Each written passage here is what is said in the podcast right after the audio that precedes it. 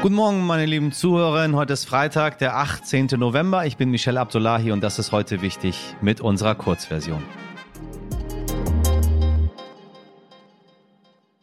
Zuerst das Wichtigste in aller Kürze.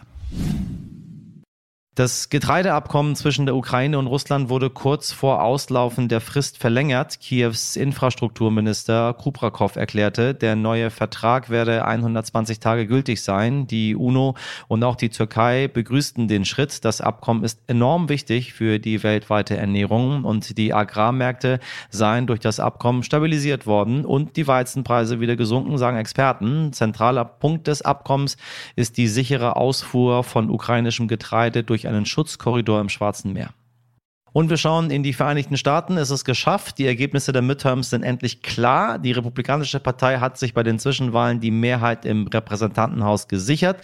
Mit ihrer neuen Macht können sie in Zukunft Gesetzesvorhaben nach Belieben blockieren. Gerade bei Haushaltsfragen ist das Repräsentantenhaus besonders wichtig. Die RepublikanerInnen haben bereits damit gedroht, eine Anhebung der Schuldenobergrenze oder Finanzhilfen für die Ukraine zu blockieren. Die andere Kammer des Kongress, der Senat, ging schon Anfang der Woche an die Demokratin.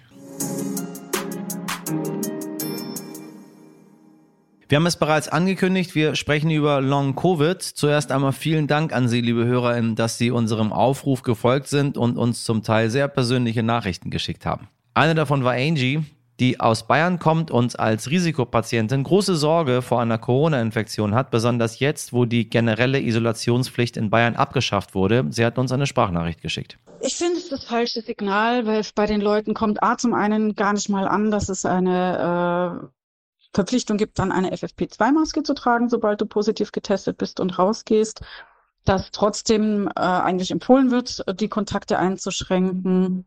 Das kommt kommunikativ überhaupt nicht an.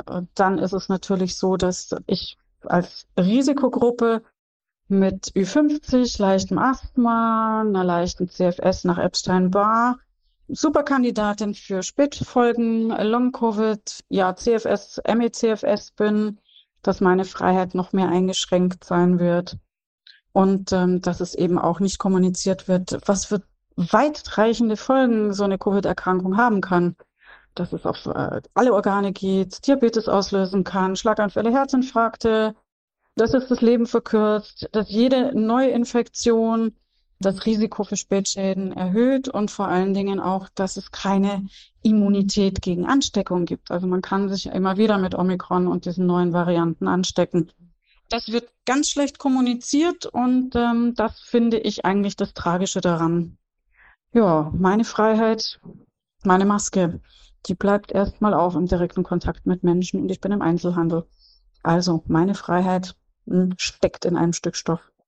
Liebe Grüße aus München. Nun wollen wir natürlich auch mehr zu den Hintergründen dieser noch so unerforschten Krankheit wissen. Nicole Simon ist Redakteurin im Ressort Wissen und beschäftigt sich seit Beginn der Pandemie mit Corona und seit längerem auch schon mit Long-Covid. Liebe Nicole, bevor wir ins Detail gehen, was genau ist Long-Covid und wie viele Menschen sind davon betroffen? Covid-19-Erkrankungen haben viele spätestens nach vier Wochen überstanden. Die grobe Definition von Long-Covid ist, dass man sich auch darüber hinaus noch nicht wieder komplett gesund fühlt und es auch keine andere Ursache für die anhaltenden Beschwerden gibt. Hat man mehr als drei Monate nach der Infektion noch Probleme, spricht man manchmal auch von Post-Covid. Am häufigsten haben die Betroffenen mit einer lähmenden Erschöpfung zu kämpfen, mit Konzentrationsschwierigkeiten, mit Schmerzen, des Kopfs, der Glieder oder auch mit Atemproblemen. Vielleicht riecht man noch nicht wieder richtig oder kann nicht schmecken. Die Liste der Möglichkeiten, Kombinationen ist da wirklich sehr lang. Das liegt auch daran, dass eine Infektion mit SARS-CoV-2 fast jedes Organsystem betrifft und hier ganz unterschiedliche Beschwerden auch ganz unterschiedlicher Schwere auslösen kann. Das führt jedoch zu allerlei Problemen, zum Beispiel wenn es um die Abgrenzung zu anderen Krankheiten geht. Deswegen ist es auch im dritten Jahr dieser Pandemie nicht ganz klar, wie viele Menschen an Long-Covid oder Post-Covid leiden. Häufig wird die Zahl 10 Prozent genannt. Manche Studien gehen aber auch von deutlich mehr Betroffenen aus. Erst gerade zum Beispiel ist eine schottische Untersuchung erschienen, in der mehr als 40 Prozent der ehemals Infizierten auch nach einem Jahr noch Symptome hatten. Außerdem zeigt sich, dass zwar jeder Long-Covid entwickeln kann, die Wahrscheinlichkeit, dass bei älteren Menschen, Frauen und solchen, die schon vorher mit Krankheiten zu kämpfen hatten, jedoch deutlich höher. So, und wie sieht die Therapie aus? Naja, das ist so ein bisschen schwierig. Bei der Therapie von Long-Covid geht es bisher vor allem um Symptomlinderung, denn Therapien, die die eigentlichen Ursachen der Beschwerden nachweislich angehen können, gibt's noch gar nicht. Das heißt, Patienten bekommen zum Beispiel Riech- oder Schlaftraining oder Hilfe, um zu lernen, wie sie die eigenen Energieressourcen so einteilen können, dass es im Alltag nicht immer wieder zu Überlastungen kommt und sie einfach zusammenbrechen und gar nichts mehr geht. Oder Konzentrations- und Gedächtnistests werden angewandt, da wo es notwendig ist. Atemübungen gibt's oder zum Beispiel auch Muskel- oder Herz-Kreislauf-Training für die Leute, bei denen das wieder gestärkt werden muss und das Training nicht dazu führt, dass sie in die nächste Überlastungssituation hereinrutschen. Dafür gibt es sowohl ambulante Angebote wie auch Rehas, die man beantragen kann. Da beträgt die Wartezeit aber oft mehrere Monate und auch die ambulanten Angebote sind nicht immer leicht zu finden.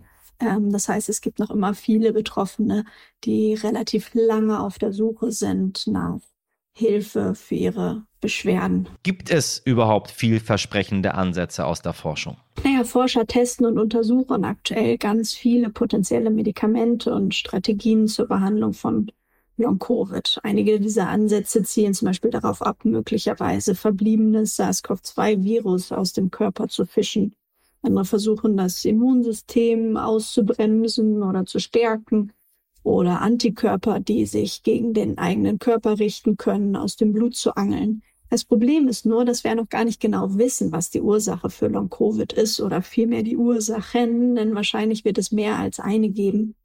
Wenn man sich anguckt, wie unterschiedlich die Beschwerden der Betroffenen sind. Und das macht die Suche nach einer Therapie natürlich besonders schwierig. Und das ist aber auch nicht das einzige Problem, denn für einige der dringend notwendigen Studien fehlt es an Geld, Koordination und teilweise wohl auch an Willen. Das heißt, ähm, viele Dinge werden nicht schnell genug äh, angeschoben gerade. Das führt unter anderem dazu, dass Methoden wie zum Beispiel die Blutwäsche Patienten gegen Bezahlung angeboten werden, obwohl noch gar nicht klar ist, ob sie wirklich hilfreich ist.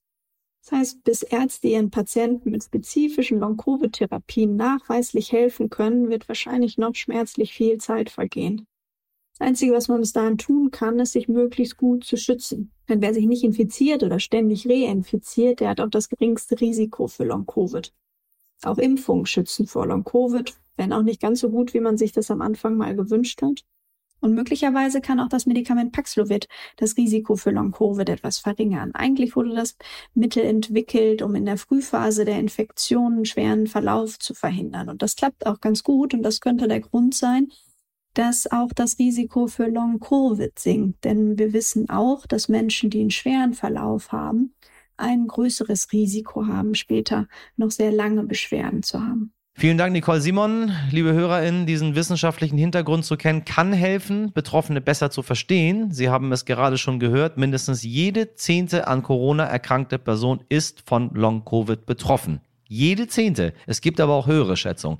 Eine dieser Betroffenen ist Charlotte Mellan. Sie kennen sie vielleicht als Vis-a-vis. Vis-a-vis ist Mitte 30, steht seitdem sie denken kann vor der Kamera und hat mit das allerletzte Interview und Weird Crimes sehr, sehr erfolgreiche Podcasts veröffentlicht. Und dann vor genau einem Jahr hat sie sich mit Covid-19 angesteckt. Seitdem ist wirklich nichts mehr wie vorher. Heute hat sie etwa 80 Arzt- und Krankenhausbesuche hinter sich, mit rund 1500 Tabletten geschluckt und hat Stand jetzt mindestens drei unheilbare Folgeerkrankungen. Mich hat das Gespräch mit ihr sehr nachdenklich gemacht, denn auch wenn viele von uns genervt sind von Corona und den wenigen Regeln, die es noch gibt, eine Maske kann eben doch schützen und verlangt uns eigentlich nicht viel ab. Lotti, ich grüße dich. Schön, dass du da bist. Hallo, danke, dass ich da sein darf ähm, sehr gerne zu einem Thema, was irgendwie, ich weiß nicht, es ist super, super schwierig damit. Ich ertappe mich selber dabei. Ähm, ich habe jetzt viel über Long-Covid gelesen. Ich habe mit einigen Menschen gesprochen, die Long-Covid haben. Auf der anderen Seite gehöre ich aus zu den Menschen, die irgendwie keine Lust mehr auf Corona haben und irgendwie, ich weiß nicht, ich glaube, du kennst all diese Gefühle. Ähm, wann, wann hast du überhaupt gemerkt, dass deine Infektion irgendwie anders verlaufen ist? Oder ist sie das gar nicht? Ehrlich gesagt ging das schon relativ schnell los, dass ich dachte, okay, also das ist jetzt hier auf jeden Fall keine normale Erkältung und das ist auch keine Grippe. Also bei mir gab es von Anfang an schon so merkwürdige Symptome, wie dass meine Hände sich die ganze Zeit angefühlt haben, als würde ich so gerade irgendwie, als hätte ich gerade in, in Schnee gefasst zum Beispiel. Also ich hatte so Durchblutungsstörungen von Anfang an, was mir sehr merkwürdig vorkam.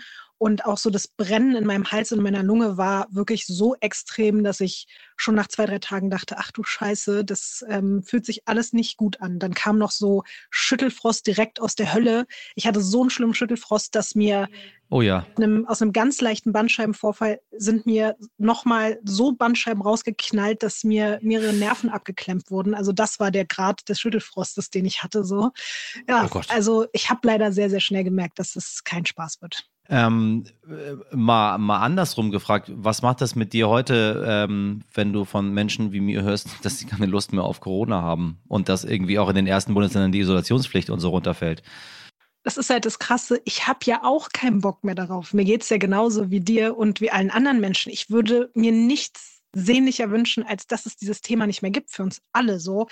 Und ich kann auch verstehen, dass man als Mensch, der selber direkt nicht so stark davon betroffen war, jetzt auch quasi mit diesem Fluss mitschwimmt, indem man sich so ein bisschen fühlt, als ist, ist vorbei, es gibt die Regeln nicht mehr und das nicht mehr und warum soll ich mich dann da jetzt noch dran halten? Ich verstehe das total.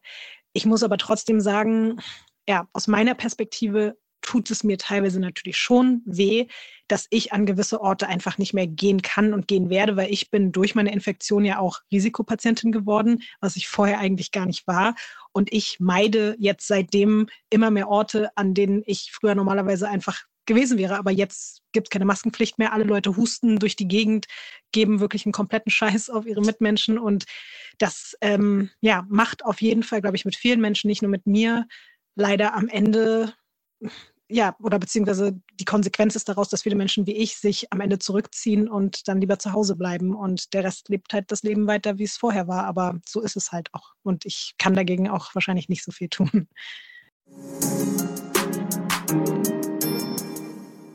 So, das war heute wichtig in der Kurzversion. Falls Sie noch mehr zu Long Covid und dem wirklich hörenswerten Interview mit Visavi hören möchten, dann empfehle ich Ihnen die Langversion. Als kleiner Hinweis für Sie zwischendrin. Ab sofort können Sie uns auch in der RTL Plus Musik App unter heute wichtig finden und uns täglich ab 5 Uhr hören. Falls Sie Fragen, Wünsche, Anregungen zum Thema Long Covid, aber auch Ideen zu anderen Themen für uns haben, dann schicken Sie uns die gerne an heute wichtig at stern.de. Haben Sie ein schönes Wochenende, machen Sie was draus. Ihr Michel Abdullahi.